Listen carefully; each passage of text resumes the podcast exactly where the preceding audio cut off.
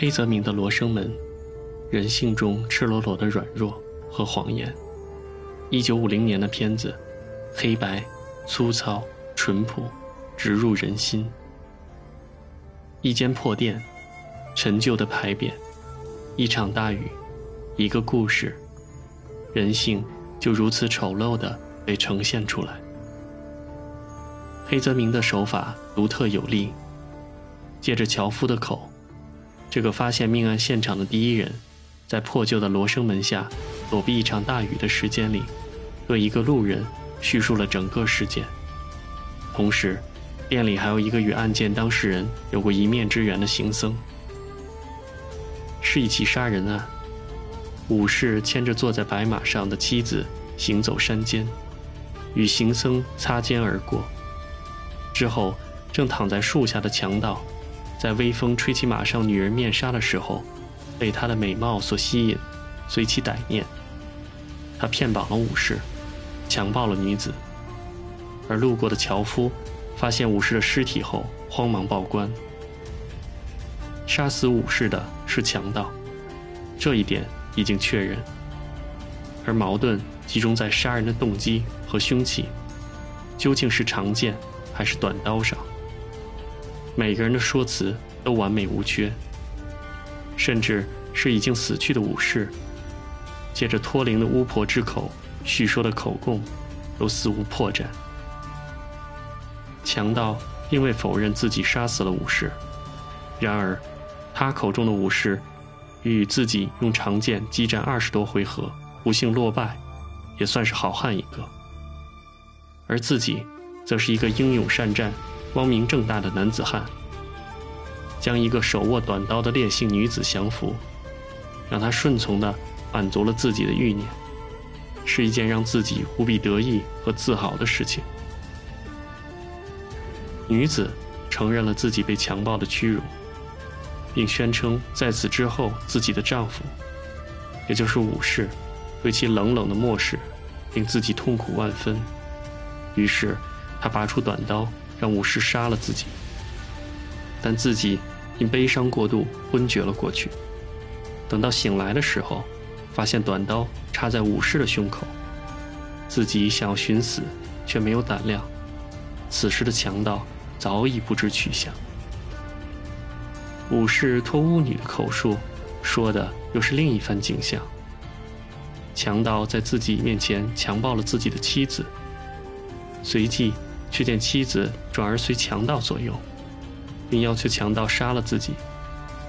他虽感愤怒万分，此时强盗一把推倒女子，并表示不耻，并问武士如何处置他。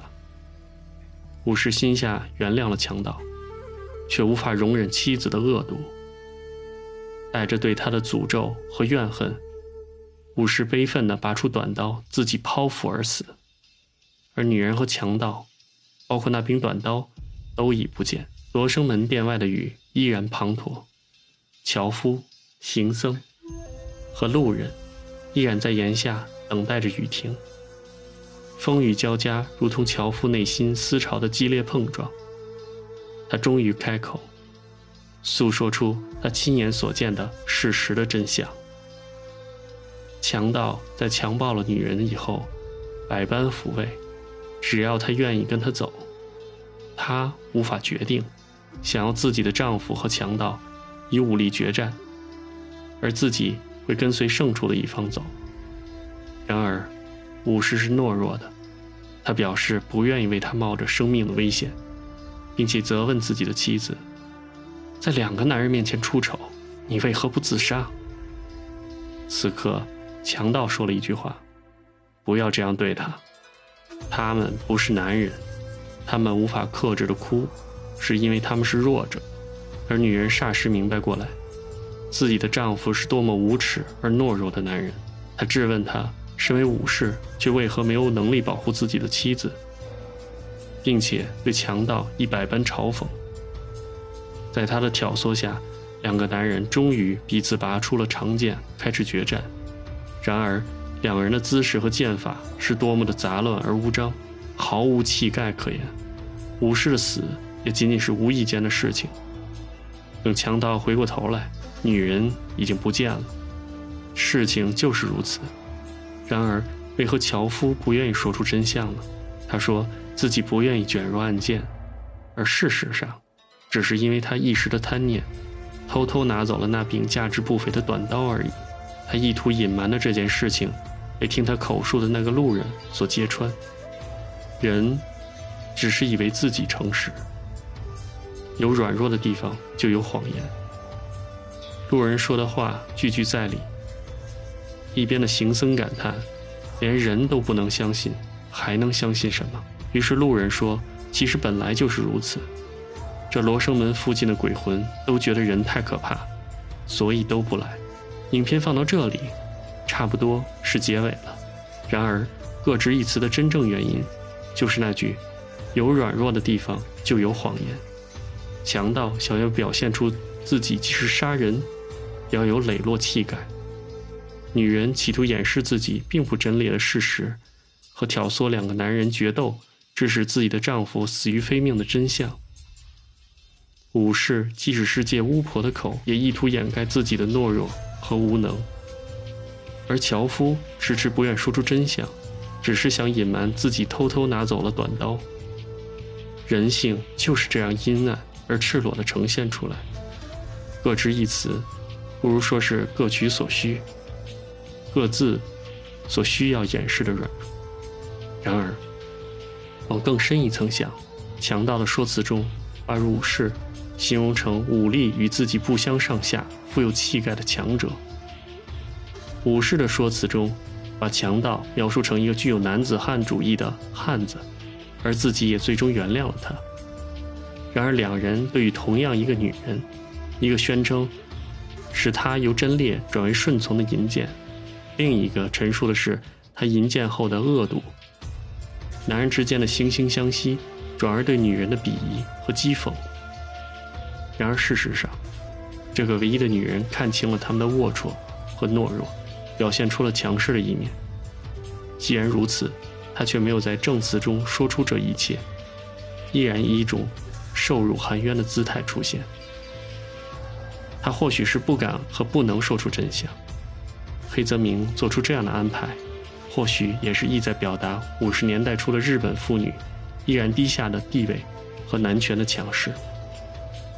而虽然如此，但觉醒意识已经渐渐地在女性的心中苏醒，如同此片的女人在最后时刻意识到武士的懦弱和无能，同时。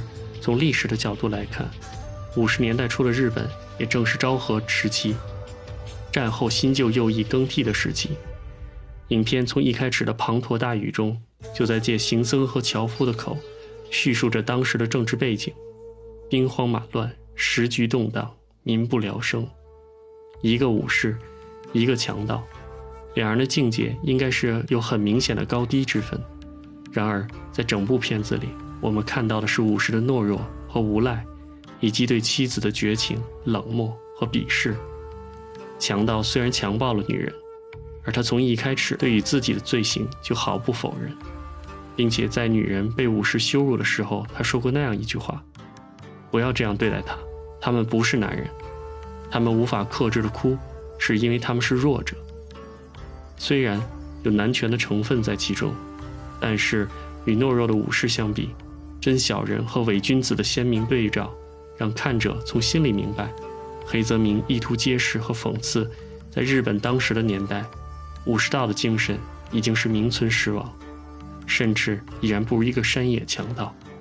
在影片最后，雨当然是停了，天空虽然依旧是厚厚的云层，但终究有金色的阳光透射出来，而在微弱的阳光下。樵夫抱着一个新生的弃婴缓缓离去，行僧也终于看到人性中依然存在的真挚的一面。在叙述了半长的八十多分钟人性的懦弱和欺骗之后，黑泽明在结尾给了所有人一个金色的美丽希望。回过头来，有软弱的地方，有欺骗固然是对，然而软弱从何而来？再追溯回去。强盗在第一次讲述他所编排的说辞时，顺便说了这样一句话：“仅仅是一阵微风，如果没有那阵微风，也许那个男人就不会死。是的，就是那阵风，撩起了马背上女人的面纱，吹起了她轻柔的裙摆。随即，他看见了她洁白的脚踝，她面纱下纯美的容颜。于是，一切发生，仅仅是一阵微风，吹起了他内心最根本、最原始的欲望。然而，诚然是欲望，造就了每个人内心的软弱，并且构筑了每个人利用谎言企图展现的幻想。人心最深的地方，埋藏了多少阴暗而不可告人的秘密？幽暗破旧的罗生门下，鬼魂都觉得害怕的地方。却在柔和的阳光下，真相大白。一阵一阵的微风，始终在吹，如同欲念无尽。而每个人心里面的那道阴暗的罗生门，又是多久才放晴一次？这，或许是黑泽明在影片里留下的又一个质问吧。